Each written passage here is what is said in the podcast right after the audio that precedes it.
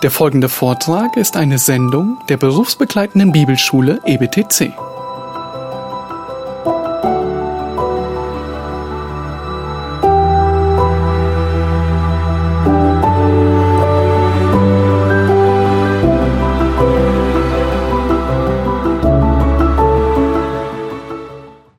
So, jetzt ähm, steigen wir nämlich auch in einen Text ein, der natürlich in der ganzen Debatte, die auch durch das Buch von äh, Wilfried Plock äh, natürlich massiv befeuert wurde, ähm, um äh, in dieser Debatte mehr ähm, exegetische Klarheit zu gewinnen.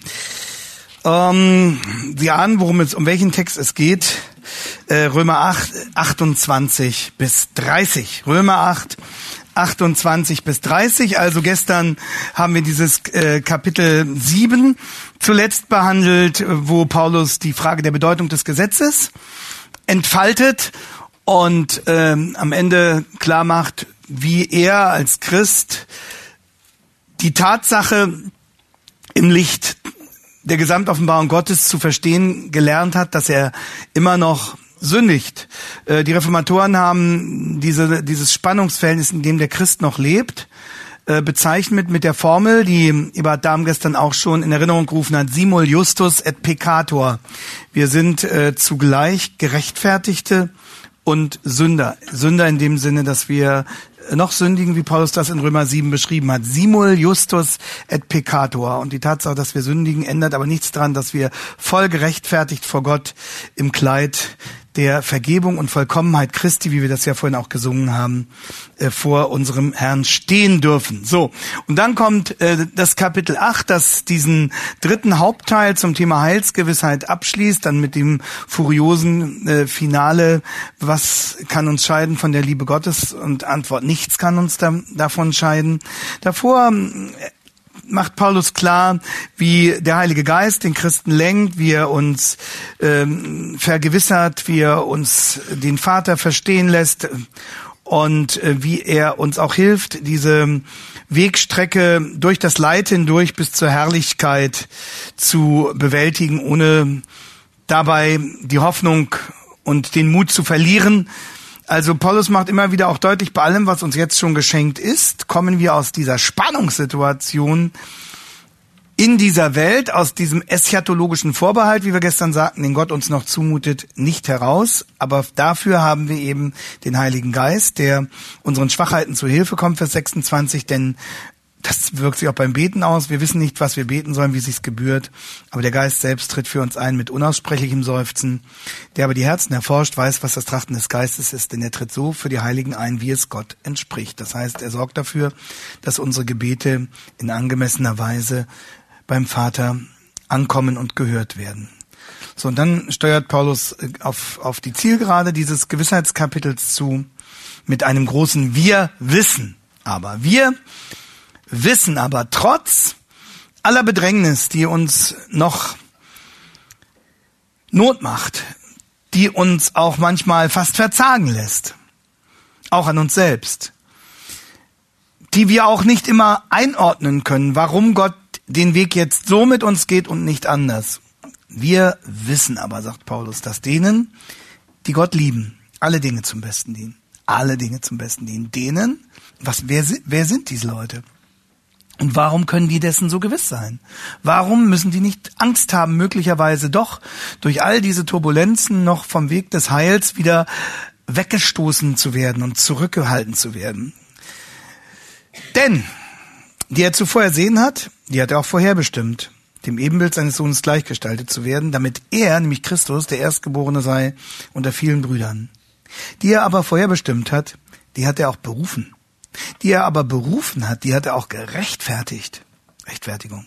Die er aber gerechtfertigt hat, die hat er auch verherrlicht. Was wollen wir nun hierzu sagen? Ist Gott für uns?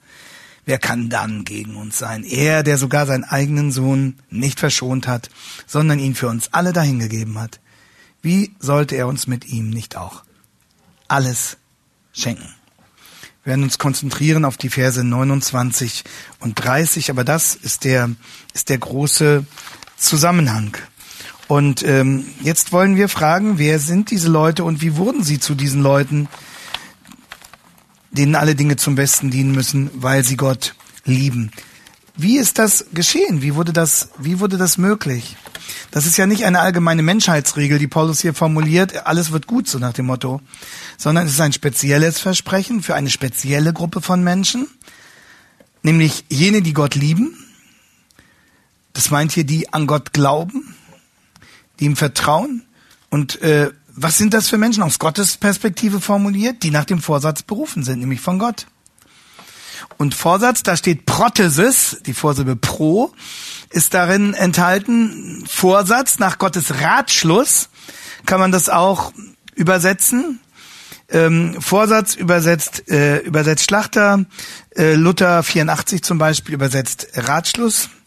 Und jetzt müssen wir genauer hinschauen, was ist das für ein Plan? Was ist der Inhalt dieses Vorsatzes? Was ist der Ratschluss, den Gott gefasst hat? Und das erklärt Paulus jetzt in Vers 29, wo er uns zeigt, was viele Ausleger die goldene Kette genannt haben. Die goldene Kette, die aus fünf Gliedern besteht. Die goldene Kette.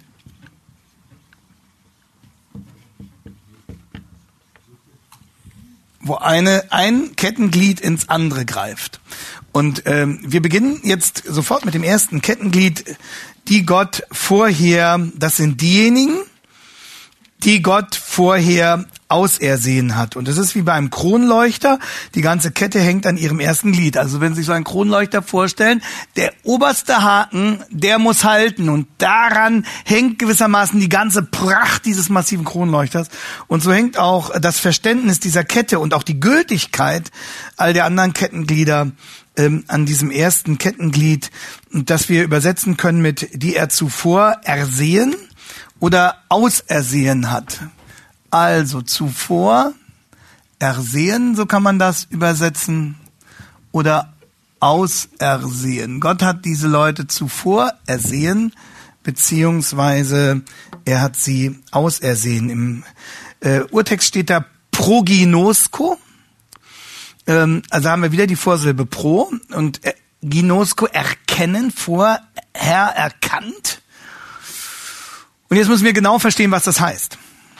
Einige Ausleger verstehen es so, dass man das übersetzen kann mit vorher kennen im Sinne von vorher wissen.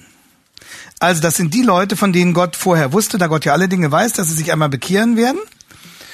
Und die hat er dann noch zu seinen Kindern auserwählt. Es handelt sich dabei dann nicht um eine Vorherbestimmung, sondern um die Bekräftigung beziehungsweise Besiegelung eines Vorherwissens. Gott weiß, wer sich bekehren wird und aufgrund dieses Vorwissens entscheidet er dann im Hinblick auf die Ausersehung und die Berufung. Das heißt, in dem Fall liegt die eigentliche Entscheidung bei Menschen. Und Gott weiß, wie der Mensch sich entscheiden wird und daraufhin bekräftigt er das durch die Ausersehung. Er hat das zuvor ausersehen. Er weiß, was dort geschieht. Im Menschen, beim Menschen und entsprechend erwählt er diesen Menschen. Die Ausleger, die so argumentieren, wie zum Beispiel Roger Libby, verweisen dann vor allem auf 2. Petrus 3,17 oder Apostelgeschichte 26,5 2. Petrus 3,17, Apostelgeschichte 26,5, wo das Wort proginosko auch vorkommt und genau in diesem Sinne gebraucht wird. Also, weil ihr im Voraus wisst, dass Verführung kommen wird, seid umso wachsamer. Da geht es um ein eindeutiges Vorauswissen. Hier wird dieses Wort von Menschen gebraucht. Menschen wissen etwas zuvor und können sich dann darauf einstellen. Nochmal die beiden Hauptstellen, 2. Petrus 3,17, äh, Apostelgeschichte 26, 5. Und so, Roger Libby und andere ist es auch hier gemeint, Gott hat etwas vorher gewusst und dann daraufhin entsprechend entschieden. Nun kommt dieses Verb aber auch an anderen Stellen vor. Ähm, oder auch das, das Nomen, also das dazugehörende Hauptwort, Vorhersehung oder Vorkenntnis. Und dort an die anderen Stellen wird es nicht von Menschen gebraucht, sondern von Gott. Und die Beobachtung die sich dort aufdrängt, ist meines Erachtens, und ich stehe damit nicht allein, dass wenn dieses Wort, sei es als Verb, sei es als Nomen, von Gott gebraucht wird, dass es dort offensichtlich eine andere Bedeutung als vorher Wissen hat. Ich gebe Ihnen ein paar Beispiele. 1. Petrus 1,20. 1. Petrus 1,20. Gott hat Jesus zuvor ersehen, nämlich wozu, dass er Gottes Lamm werden sollte. Er war zuvor ersehen und zwar vor Grundlegung der Welt, aber er wurde offenbar gemacht in den letzten Zeiten, ehe der Welt grundgelegt war. Da ist die Bedeutung eindeutig, die Gott hat nicht zuvorher gewusst, dass Jesus Gottes Lamm werden würde, sondern Gott hat zuvor bestimmt, dass Jesus Gottes Lamm werden würde. Diese Entscheidung war dem Herrn ja nicht aus der Hand genommen, sondern wurde bewusst von ihm getroffen. Und deshalb kann Jesus auch sagen, niemand nimmt mir mein Leben, sondern ich lasse es von mir aus. In diesem Sinne, ich tue das, was ich tue, in meiner Entscheidung. Zweites Beispiel, Apostelgeschichte 2.23. Da sagt Petrus, der Erlösungsweg über das Kreuz hat sich nicht zufällig ergeben oder wurde Gott durch Umstände aufgenötigt, sondern Gott hat diesen Weg souverän vorherbestimmt, diesen Erlösungsweg. Durch, und zwar wodurch? Durch Gottes vorherbestimmten Plan und Vorhersehung. Und da steht als Nomen in diesem Falle ähm, die Entsprechung zu äh, Proginosko. Durch Gottes vorherbestimmten Plan und Vorhersehung. Und Vorhersehung wird durch äh, das andere äh, Wort vorherbestimmten Plan nochmal weiter erklärt. Und es ist interessant, die grammatische Verknüpfung macht deutlich, beide Wörter beschreiben ein und dieselbe Sache. Also die Vorhersehung ist ein vorbestimmter Plan. Gott hat das nicht nur vorher gewusst, sondern Gott hat das so vorher gewollt, geplant, bestimmt und dazu Jesus auf die Erde gesandt. Drittes Beispiel. 1. Petrus 21, Apostelgeschichte 2, 23, Römer 11, 2. Römer 11, 2. Gott hat sein Volk nicht verstoßen, das er zuvor ausersehen hat. Eindeutig.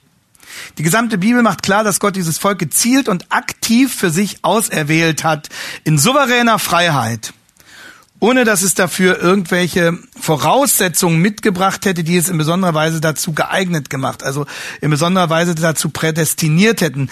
Ähm, lesen Sie etwa 5. Mose 7, 7 bis 8, 5. Mose 7, 7 bis 8 wo Gott das noch einmal unterstreicht. Nicht deshalb, weil ihr zahlreicher werdet als andere Völker, hat der Herr sein Herz euch zugewandt euch erwählt, denn ihr seid das geringste unter allen Völkern, sondern weil der Herr euch liebte und weil er den Eid halten wollte, den er euren Vätern geschworen hatte. Darum hat der Herr euch mit starker Hand herausgeführt. Es ist Gottes Entscheidung und es ist Gottes Umsetzung dieser Entscheidung um seiner selbst willen. Also, dieses Verb zuvor ausersehen von Gott gebraucht meint ein vorher entscheiden, nicht nur ein Vorherwissen.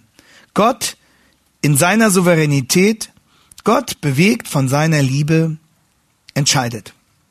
Und auch hier in Römer 8 wird Proginosko von Gott gesagt. Er hat sie zuvor ersehen, zuvor ausersehen, wie es seinem Ratschluss entspricht. Und deswegen sagt Martin Lloyd Jones, es gibt in Römer 8 nur eine sinnvolle Übersetzung und Bedeutung für den Begriff vorher kennen bzw. vorher ausersehen.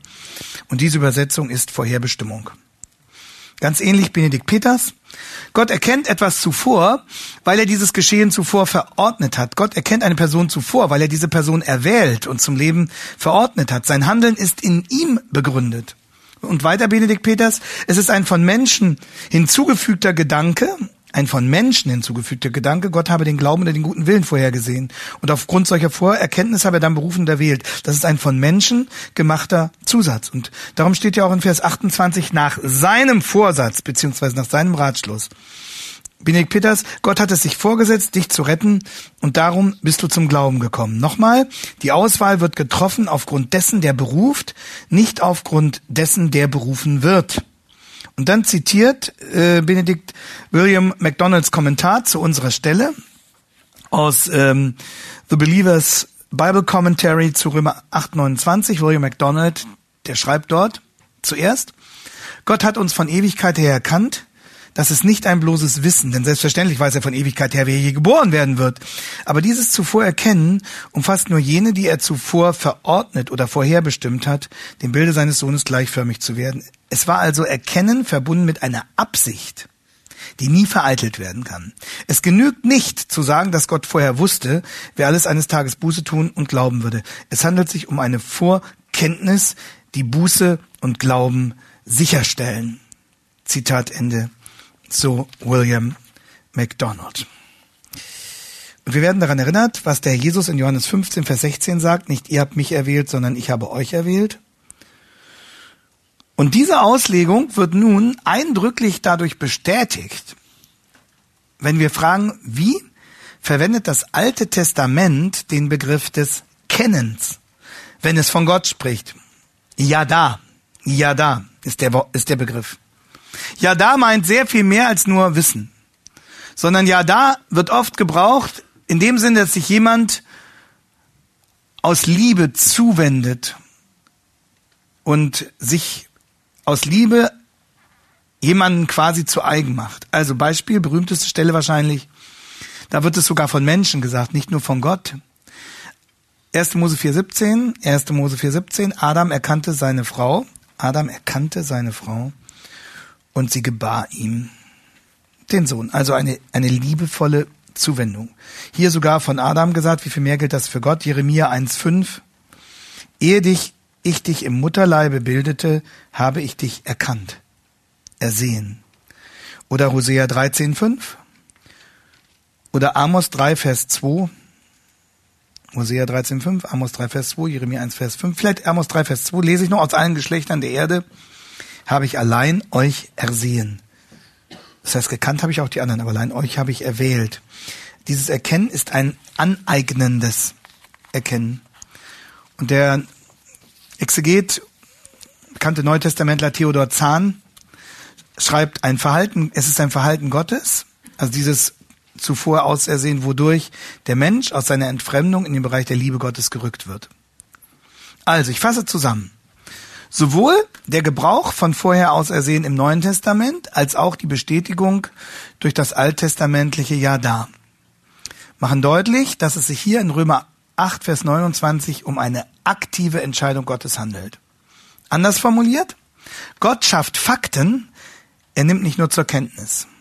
Und deshalb liegt die neue Genfer Übersetzung richtig, wenn sie unsere Stelle so übersetzt, Zitat, schon vor aller Zeit hat Gott die Entscheidung getroffen, dass sie zu ihm gehören sollen. Schon vor aller Zeit hat Gott die Entscheidung getroffen, dass sie ihm gehören sollen. Also nicht nur das böse EBTC, das ihr die Erwählung äh, verkündet, sondern das ist eine solide biblische Basis, diesen Text so zu verstehen. Das Neue Testament benutzt auch noch andere Wörter, um diese Vorentscheidung Gottes zu benennen etwa Epheser 1, Gott hat uns vor Grundlegung der Welt erwählt oder Apostelgeschichte 13, Vers 48, alle wurden gläubig, die zum ewigen Leben bestimmt waren. Epheser 1, 4, Apostelgeschichte 13, 48. Wer sich damit ausgiebiger befassen will, kann das in meiner Dissertation nachlesen, wo es ja um die Frage Erwählung und Bekehrung geht. Und da habe ich einen relativ ausführlichen exegetischen Part auch äh, zu jenen neutestamentlichen Befunden, in denen die Wahrheit der Auserwählung dargelegt wird, mit den verschiedenen Begriffen, die dazugehören. In der Dissertation, Ebert Dahm sagt es schon, geht es dann um die Frage, wie das zusammengehört. Ähm, die Wahrheit, dass Gott Sünder vor Grundlegung der Welt auserwählt und äh, die Wahrheit, dass der Sünder zur vollverantwortlichen Bekehrung gerufen wird. Dieser Gedanke, den wir hier in Römer 8, 29 finden und den dazugehörenden Parallelstellen, das müssen wir zugeben, ist für uns Menschen auf den ersten Blick fremd. Wir fragen dann sofort, ja, ist denn der Glaube überhaupt noch wichtig? Und dazu muss man sagen, gerade der Römerbrief ist ja das große Manifest des Glaubens. Auch interessant, dass Paulus hier in diesem Brief das Thema Erwählung erst im achten Kapitel einbringt. Im Epheserbrief steht es gleich am Anfang, ausersehen vor Grundlegung der Welt in Christus, Epheser 1,4. Aber jetzt kommt es, um dem Christen zu erklären, wie seine Situation überhaupt erst geworden ist, warum er sich bekehren konnte. Der Glaube des Menschen und das Vorherersehen Gottes gehören auf eine geheimnisvolle Weise zusammen und schließen sich nicht gegenseitig aus. Ich sage noch mehr dazu. Denken Sie an Nikodemus. Wie kann jemand ins Reich Gottes kommen, es sei denn, dass jemand von oben geboren wird? Keine Chance, dass, du hast keine Chance, Nikodemus. Du hast überhaupt keine Chance. Du bist abhängig davon, dass Gott dich gebiert. Und wo hinein mündet dieser Text? In die berühmteste Bibelstelle zur Einladung zum Glauben. So sehr hat Gott die Welt geliebt, dass es einen Sohn gab, damit alle, die an glauben, nicht verloren werden, sondern das ewige Leben haben. Es hängt aufs engste miteinander zusammen. Der Herr gewährt uns hier gewissermaßen in Römer 8, Epheser 1, einen Blick hinter die Kulissen. Und er sagt dem Christen damit, das Wunder deiner Bekehrung ist viel größer, als du denkst. Und darum, Kontext Römer 8, ist auch deine Heilsgewissheit, deine Sicherheit viel größer, als du denkst. Schon bevor du zum Glauben kamst, hat der Herr längst an dich gedacht. John Chadwick, äh, CH, äh, ich schreibe mir mal an, jetzt schneller. John Chadwick hat das in einem Gedicht auf den Punkt gebracht. Ich suchte Gott, doch später wurde mir klar, er war es, der mein Herz zum Suchen trieb, er suchte mich. Nicht ich war der, der fand, o Retter, wunderbar, gefunden wurde ich wurde ich ganz durch dich. Im Original geht das so. I sought the Lord and afterwards I knew. He moved my soul to seek him, seeking me. It was not that I found, O Savior, true. No, I was found by thee. I was found by thee. Das meint Paulus in Vers 29 mit dem ersten Kettenglied. Diejenigen, die Christen werden, werden deshalb Christen, weil der Herr sie zuvor ersehen hat. Und Paulus formuliert das nicht Paulus formuliert das nicht als Problemanzeige. Nach dem Motto, dass er sich peinlich die Hände reibt und sagt, liebe Brüder, ich muss euch das leider auch noch mitteilen. Wir haben hier diese schwierige Lehre der Erwählung, aber sie ist wahr und deswegen muss ich sie euch ja auch jetzt noch reinschieben in diesen Brief. Sondern Paulus formuliert das im Kontext eines Lobliedes. Das müssen wir immer im Blick haben, im Kontext eines Lobliedes. Und diesen Ton der Freude finden wir auch zum Beispiel in der Apostelgeschichte 13, Vers 48. Als das die Heiden hörten, wurden sie froh und alle wurden gläubig, die zum ewigen Leben bestimmt waren. Nachdem Paulus und Barnabas in Antiochien gepredigt haben. Also, unsere persönliche Erwählung beruht nicht darauf, beginnt nicht damit, dass wir uns entscheiden, sondern dass Gott sich für uns entscheidet. Das erste Kettenglied ist wie ein Anker. So, und jetzt das zweite. Das musste ich besonders ausführlich entfalten, weil daran der ganze Rest hängt. Vorher bestimmt. Vorher bestimmt ist das zweite Kettenglied. Catena Aurea, goldene Kette, vorher bestimmen.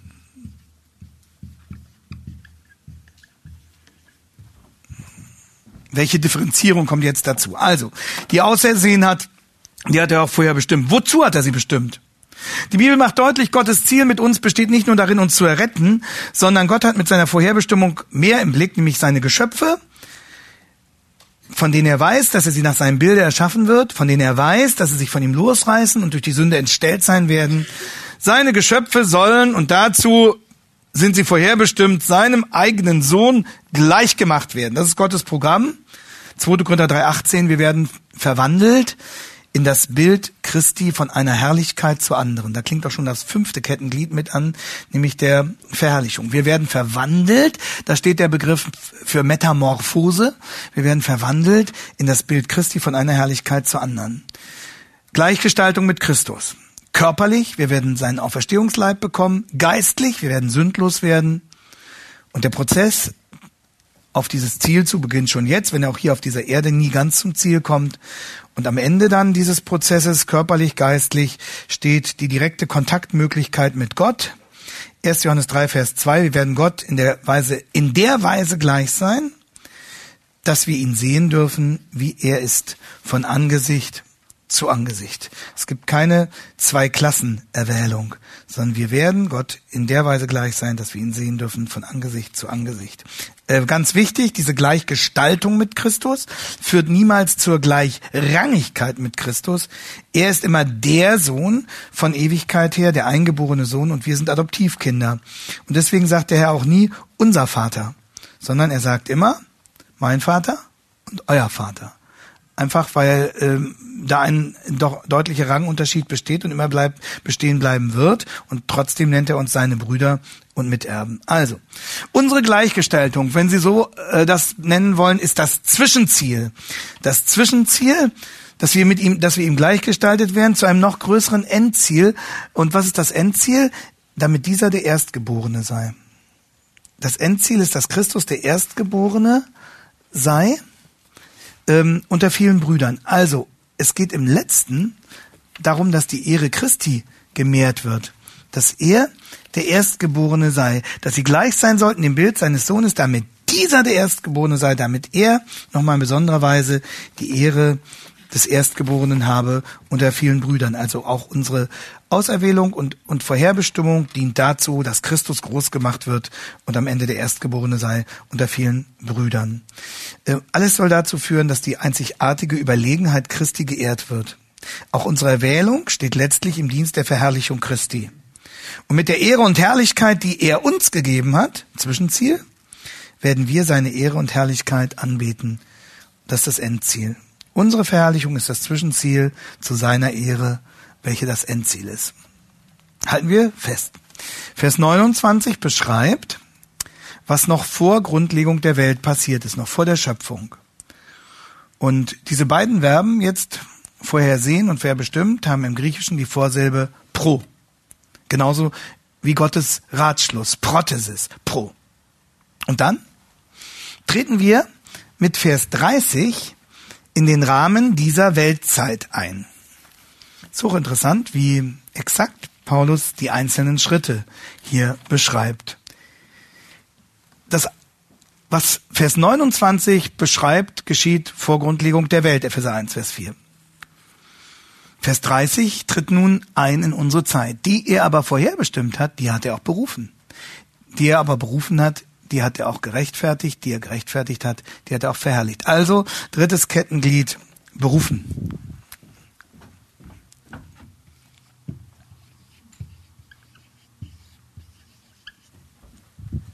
Was ist mit Berufung gemeint? Jetzt sind wir, wenn Sie äh, wollen, auf der operativen Ebene. Mit der Berufung beginnt Gott seinen Entschluss, seinen ewigen Entschluss wirksam zu machen. Also man könnte auch sagen, Gott bringt seinen Entschluss jetzt vom Himmel auf die Erde. Gottes Plan wird effektiv, er wird wirksam auf der menschlichen Ebene und deswegen nennt man diese Berufung auch effectual call, den effektiven Ruf.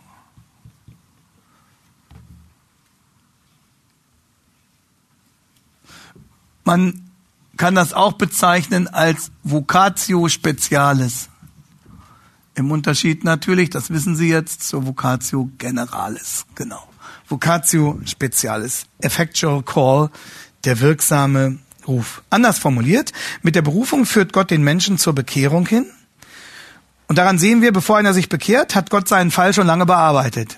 Er hat ihn vorher ausersehen, vorher bestimmt, er hat ihn berufen und dann kommt die Bekehrung und äh, damit rechtfertigt Gott den Menschen. Es beginnt also schon viel, viel früher. Es ist viel komplizierter. Und ganz wichtig, die Berufung schlägt jetzt die Brücke von der ewigen Erwählung zur geschichtlichen Bekehrung. Die Berufung schlägt die Brücke von der ewigen Erwählung durch Gott zur geschichtlichen Bekehrung des Menschen. Wenn Sie sich das so vorstellen, Planungsbüro im fünften Stock, im Erdgeschoss werden die Maschinen gebaut. Und mit dem Fahrstuhl wird der Plan nun vom fünften Stock auf die Ebene des Erdgeschosses heruntergebracht und dort realisiert. Und die Berufung ist dieser Fahrstuhl. Damit beginnt nun der Rettungsvorgang auf dieser Erde. Und wie erfolgt dieser effectual call, diese effektive Berufung? Sie erfolgt durch das Wort Gottes, in welchem der Heilige Geist wirkt. Also Römer 10, Vers 17 kommt der Glaube aus der Predigt, also aus der Botschaft, aus der Akkuä steht da wörtlich. Oder auch 1. Petrus 1, 23, ähm, dass wir geboren wurden aus dem Samen des Wortes. 1. Petrus 1, 23, denn ihr seid wiedergeboren, nicht aus vergänglichem, sondern aus unvergänglichem Samen durch das lebendige Wort Gottes, das in Ewigkeit bleibt. Das erfolgt durch das Wort Gottes diese spezielle Berufung. So. Wichtig. Die Berufung ist ein aktives, den Menschen veränderndes Handeln Gottes am Menschen. Die Berufung ist ein schöpferischer Akt. Und darum ist diese Berufung effektiv. Darum verfehlt diese Berufung ihr Ziel nicht, weil es ein, ein erneuter schöpferischer Akt Gottes am Menschen ist. Ganz wichtig. Das Neue Testament kennt im Unterschied zu dieser speziellen inneren Berufung auch eine allgemeine äußere Berufung.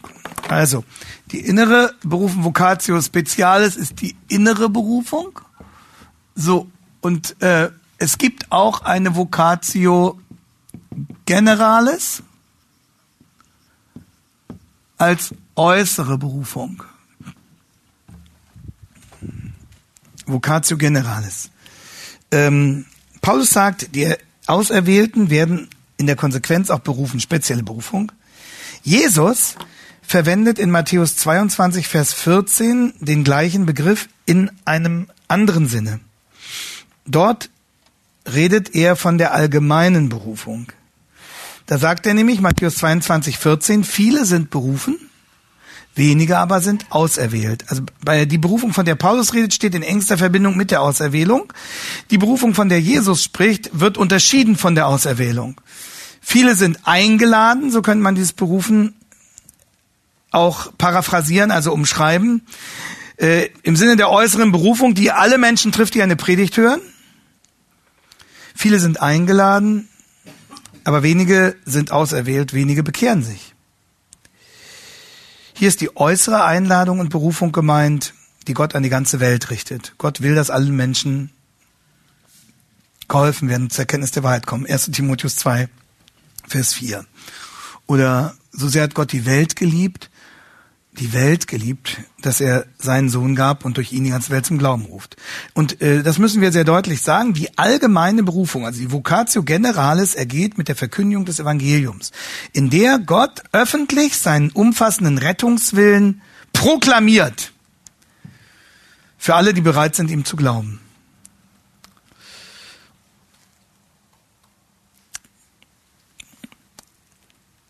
Aber die Berufung in Römer 8 meint mehr, eine innere, spezielle Berufung der Auserwählten, mit der Gott seinen ewigen Ratschluss gewissermaßen transponiert, umsetzt auf die Ebene der Geschichte.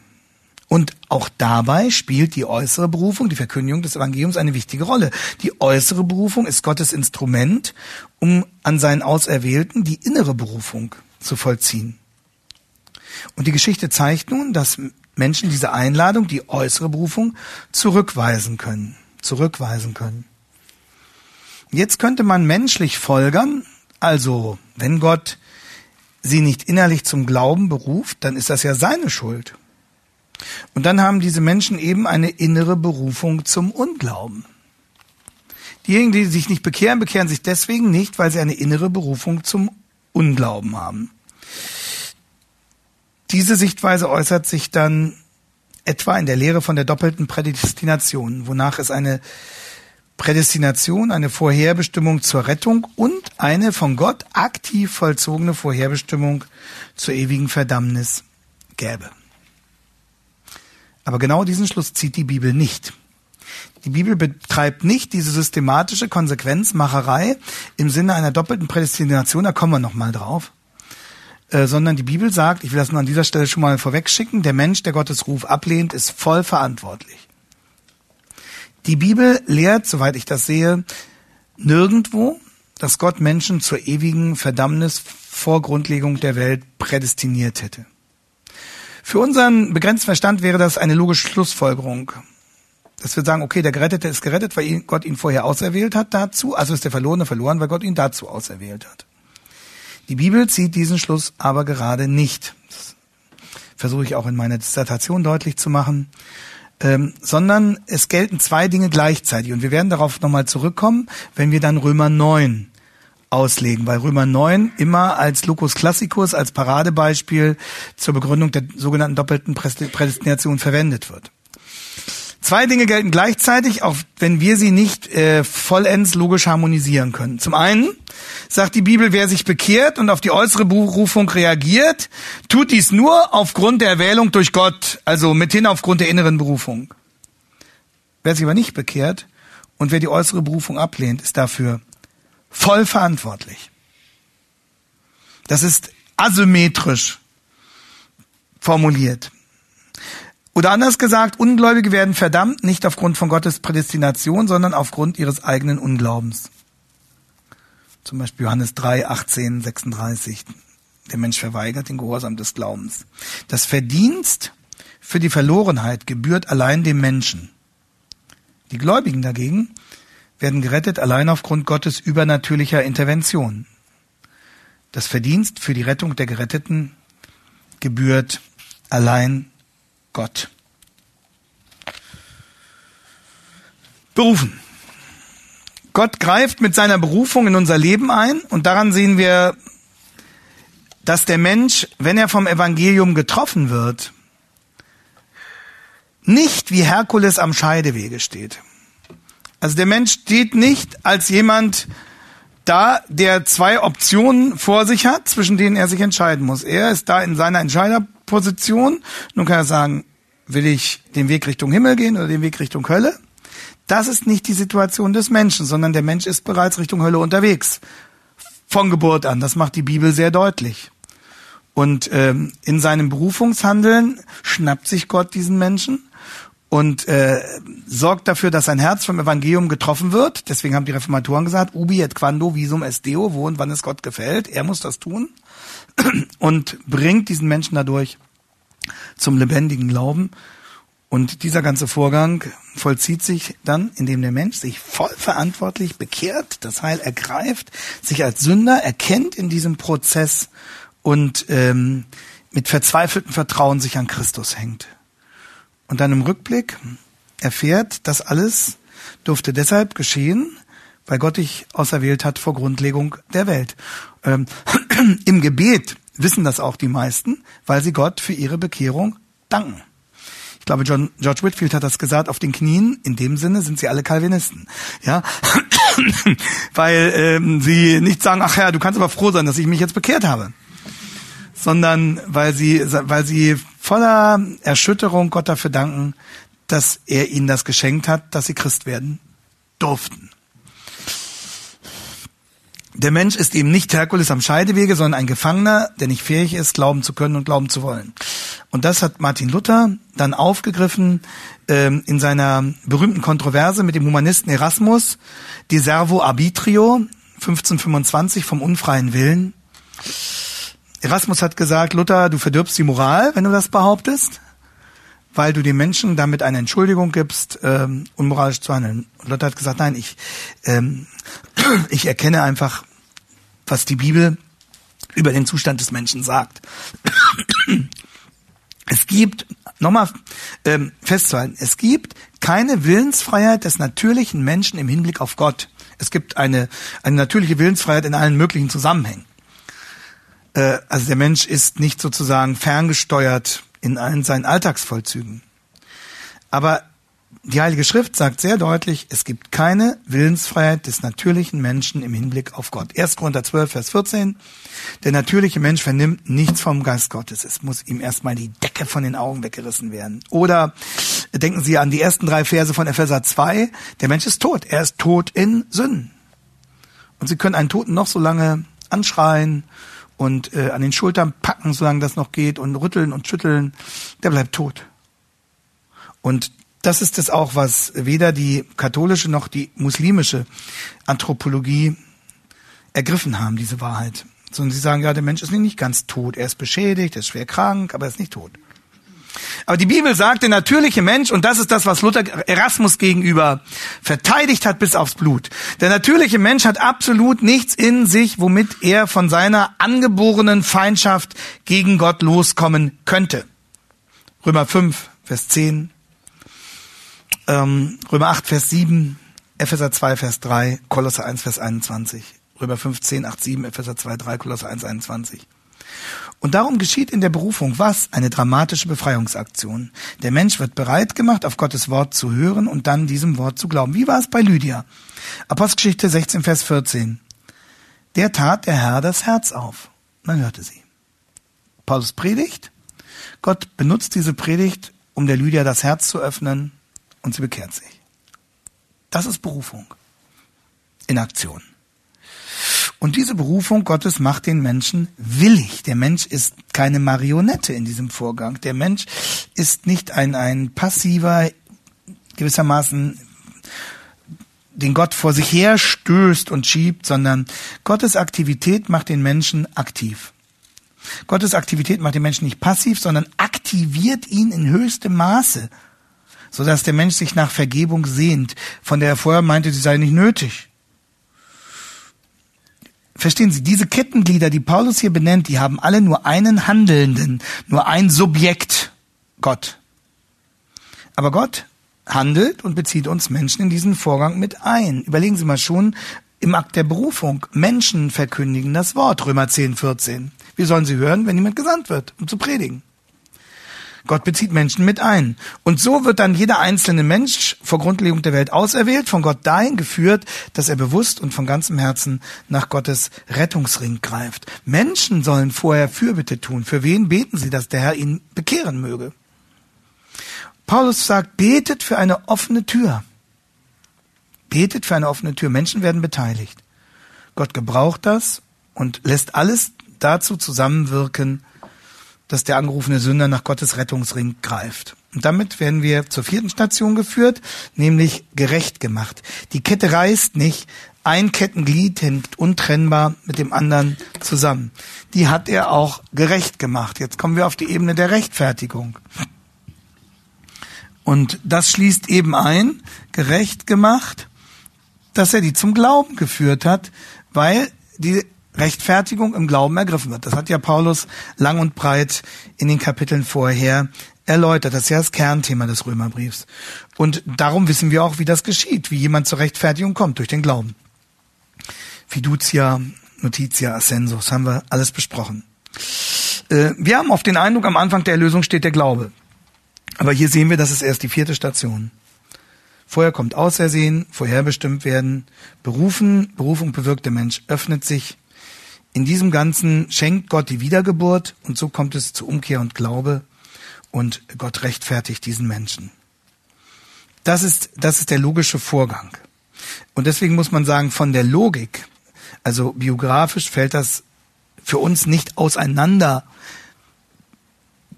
destillierbar. Äh, in der Biografie fällt das zusammen. Gott schenkt das neue Leben, der Mensch bekehrt sich. Aber in der Logik geht die Wiedergeburt der Bekehrung voraus. Also es ist nicht so, der Mensch bekehrt sich und Gott belohnt das dann gewissermaßen mit der Wiedergeburt, sondern die Wiedergeburt ist dieser Prozess der Berufung, in dem Gott dem Menschen das Herz öffnet, ihm diese, dieses neue Leben schenkt, dessen erster Schrei sich dann in der Umkehr und dem Ruf nach Vergebung äußert. Und erst an dieser Stelle, also erst im Zusammenhang mit dem vorletzten Kettenglied, kommt jetzt quasi der rettende Glaube mit ins Spiel als Teil unserer Antwort. Aber bis es dazu kommt, hat Gott selbst die ersten Schritte schon längst getan. Ähm, und jetzt fragen wir, warum erwähnt Paulus hier diese menschlichen Zwischenschritte nicht? Weil er die Sache aus Gottes Sicht darstellt und außerdem hat er ja die menschlichen Zwischenschritte in den ersten vier Kapiteln aufs ausführlichste beschrieben. Hier nennt Paulus aus Gottes Perspektive, was Gott tut. Und er zeigt, dass der Vorgang der Erlösung von Anfang bis Ende souverän in Gottes Hand liegt, ohne den Menschen dabei auszuschalten. Und genau das ähm, schreibt Paulus auch in den berühmten Stellen, etwa Epheser 2, Vers 8 oder Philippa 2. Schauen wir uns die beiden noch ganz kurz an, weil sie zentral sind und in diesem Zusammenhang in der ganzen Diskussion häufig zitiert werden. Epheser 2, Vers 8. Galater, Epheser. Denn aus Gnade seid ihr gerettet worden, durch den Glauben, und das nicht aus euch, Gottes Gabe ist es. Also Paulus macht das bis äh, aufs Letzte gegen deutlich, um jegliches Missverständnis zu vermeiden. Aus Gnade seid ihr gerettet worden, aber ihr seid nicht einfach wie ein Stein behandelt worden, sondern durch den Glauben. Gott hat euch zum Glauben gerufen. Aber das Ganze ist nicht aus euch. Äh, sondern, sondern aus Gottes Gnade. Im, im Galaterbrief ähm, formuliert das Paulus fast im Sinne einer Selbstkorrektur. Ähm, Galater 4, Vers 9. Da schreibt Paulus den Galatern, jetzt aber, da ihr Gott erkannt habt, ja, viel mehr von Gott erkannt seid. Immer dieser Zusammenhang von aktiver Bekehrung und äh, dem zugrunde liegenden göttlichen Überführungs- und Erwählungshandeln. Ihr habt Gott erkannt. Ja, vielmehr, ihr seid von Gott erkannt worden. Das ist der Ausgangspunkt dafür. Und dann noch Philippa 2 natürlich, Vers 12 bis 13. Mm, darum, meine Geliebten, wie alle Zeit gehorsam gewesen seid, ähm, verwirklicht eure Rettung mit Furcht und Zittern. Hier geht es ähm, sozusagen um die Durchführung des gesamten Weges. Hier geht es um die Heiligung, die quasi die Vollendung des gesamten Heilsweges darstellt bis hin zur Verherrlichung. Denn, nicht ob, Paulus sagt eben nicht, äh, macht das mit Furcht und Zittern, hängt euch voll rein. Das ist hier über die Heiligung gesagt. Ähm, und da Paul sagt Paulus nicht, obwohl es ja eigentlich Gott ist, der das in euch verbringt, sondern er sagt ganz im Gegenteil, denn Gott ist es. Also, ihr dürft das, ihr könnt das, ihr werdet das, weil Gott es in euch vollbringt, nämlich das Wollen und das Vollbringen nach seinem Wohlgefallen. Also, Gottes Souveränität macht den Menschen in höchstem Maße aktiv und in keiner Weise passiv. Er bezieht also den Menschen mit ein. Es liegt in seiner souveränen Hand, aber Gott macht den Menschen willig, Gott macht den Menschen bußfertig, Gott macht den Menschen umkehrbereit. Gott behandelt den Menschen, wie Luther gesagt hat, nicht wie einen toten Edelstein, den er sinngemäß den er in seine Schatzkiste legt, sondern Gott aktiviert den Menschen, so dass der Mensch wach wird, willig wird, bewegt wird in seinem Herzen und seinen Fuß dann freiwillig auf die Gnadenbrücke setzt, die Gott ihm gebaut hat. Und so führt Gott den Erwählten durch sein Wort zur Bekehrung und auf diesem Wege macht Gott und spricht Gott den Menschen gerecht. Und genauso wie Gott bei der Berufung wirkungsvoll eingreift, so macht er es auch bei der Rechtfertigung. Auch die Rechtfertigung ist ein veränderndes Geschehen. Gott vergibt die Schuld, Gott schenkt einen neuen Status. Gott erklärt den Menschen für gerecht und Gott hüllt den Menschen, das haben wir gesungen, in den Mantel seiner Gerechtigkeit und er imputiert ihm, also er schreibt ihm gut, er rechnet ihm zu, logizomai, die Vollkommenheit seines Sohnes Jesu Christi, der fröhliche Wechsel. Also der Richter sagt dem Verbrecher nicht nur, sie dürfen raus aus dem Gefängnis, sondern der Richter sagt dem Verbrecher, von nun an betrachte ich sie als einen Ehrenmann mit weißer Weste. Das macht Gott. Er sagt, von nun an betrachte ich dich als einen Ehrenmann mit weißer Weste. Du hast eine neue Identität. Du bist schuldenfrei. Das ist jetzt unsere Stellung vor Gott, wenn wir Christen sind. Das ist unsere Stellung vor Gott. Als Gott uns gerechtfertigt hat, da hat sich unsere gesamte Stellung dramatisch verändert. Denken Sie an den Rittmeister. Aber das Größte steht noch aus. Und das wird Gott dann im letzten Schritt dieser Catena Aurea vollbringen, nämlich verherrlicht. Die hat er auch verherrlicht. Fünftens.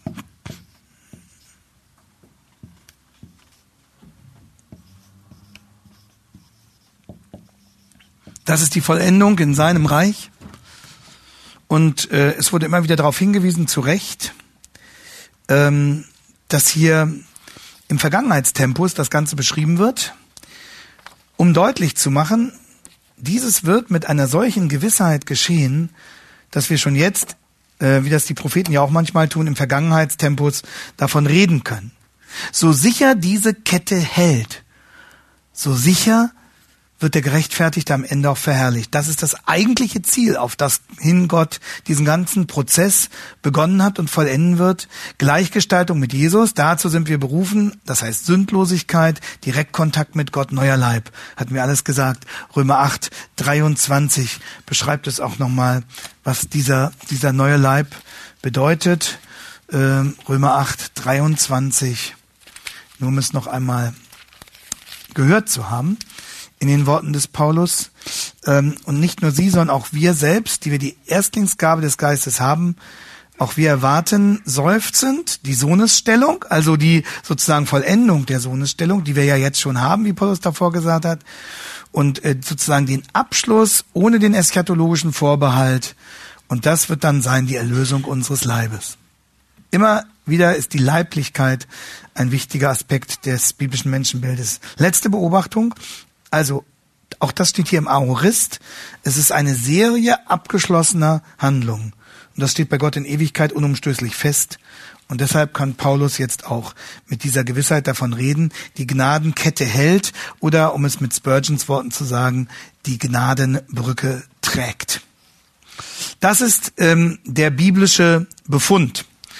Und ähm, in einem letzten Schritt werde ich jetzt, weil das in dieser ganzen Debatte um die Bedeutung der Erwählungslehre eine große und zu Recht auch eine große Rolle spielt, äh, noch einen Abschnitt anfügen, in dem wir kurz darüber reflektieren, äh, was das nun für die Aufgabe der Evangelisation bedeutet, weil das ja oftmals als Argument gegen ähm, das Ernstnehmen der Erwählungslehre vorgebracht wird, dann hat ja die ganze Evangelisation keinen Sinn oder ist überflüssig oder ihr wird die Grundlage entzogen.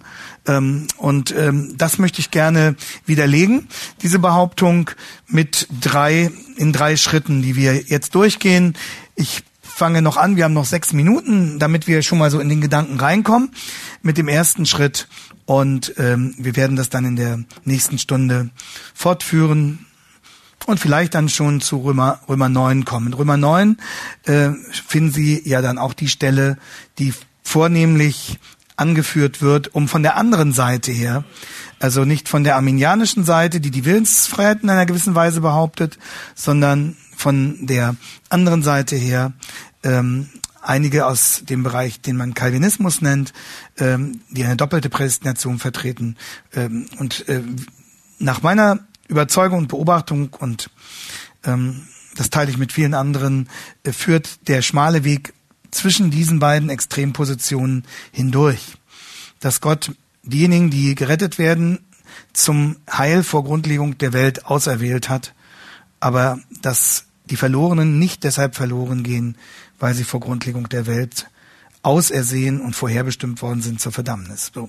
Und äh, das werden wir jetzt sehen, äh, schon mal in einem ersten Blick auf die Frage äh, Erwählung und Evangelisation, wie passt das zusammen? Und dann in einem zweiten Blick auf Römer 9, was wir dann im Zusammenhang mit Römer 9, dem ganzen Kapitel darlegen. Also noch ganz kurz will ich äh, die Stelle einführen, an, von der ausgehend wir das dann beobachten. Und die Stelle ähm, ist eine Parallelstelle zu dem, was wir hier in Römer 8 haben, nämlich Apostelgeschichte 13, Vers 48. Apostelgeschichte 13, Vers 48. Da verwendet Lukas für vorherbestimmt ein anderes Wort, ausnahmsweise mal ohne die Vorsilbe pro. Und dieses Wort ist das griechische Tasso. Tasso, ähm, das auch übersetzt wird mit vorherbestimmt. Ähm, der Ausdruck Tasso wird in anderen griechischen Schriften auch im bildlichen Sinne von eingeschrieben sein oder auf einer Liste geführt werden benutzt. Und hier ist es zu verstehen in dem Sinne, Gott hat seine Leute in eine Liste eingeschrieben. Freut euch, dass eure Namen im Himmel geschrieben sind.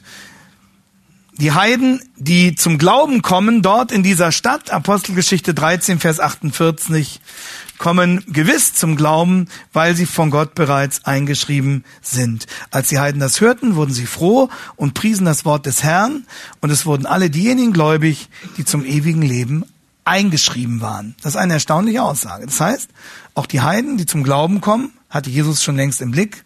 Er hatte sie längst auf seiner Liste. Und er hat dann dafür gesorgt, dass sie zu ihm kamen. Und so baut Jesus seine Gemeinde und sorgt dafür, dass seine Leute dazukommen. Und damit stoßen wir mitten im Missionsbericht von Apostelgeschichte 13, mitten im Missionsbericht von Apostelgeschichte 13 ganz überraschend erneut auf die Wahrheit der Erwählung. Und das gibt uns in besonderer Weise die Möglichkeit, einige Missverständnisse über dieses Verhältnis von Evangelisation und Erwählung zu klären. So und ähm, ich möchte dazu dann drei Fragen stellen. Ähm, erste Frage wird sein: Wie passen Erwählung und Evangelisation zusammen? Die zweite Frage: Hat Gott Menschen auch zur ewigen Verdammnis vorherbestimmt? Das führen wir dann, werden wir dann im zweiten Gang später nochmal an, an, an ähm, Römer 9 zeigen. Und die dritte Frage ist, ist auch eine wichtige Frage für, für Ihre Praxis. Wem soll die Erwählungslehre gepredigt werden? Wem wollen Sie die Erwählungslehre oder wem sollen Sie die Erwählungslehre predigen? Sollen Sie das in missionarischen Gesprächen anführen? Wahrscheinlich nicht, aber das werden wir sehen.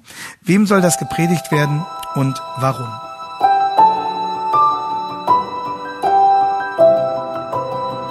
Diese Sendung war von der berufsbegleitenden Bibelschule EBTC.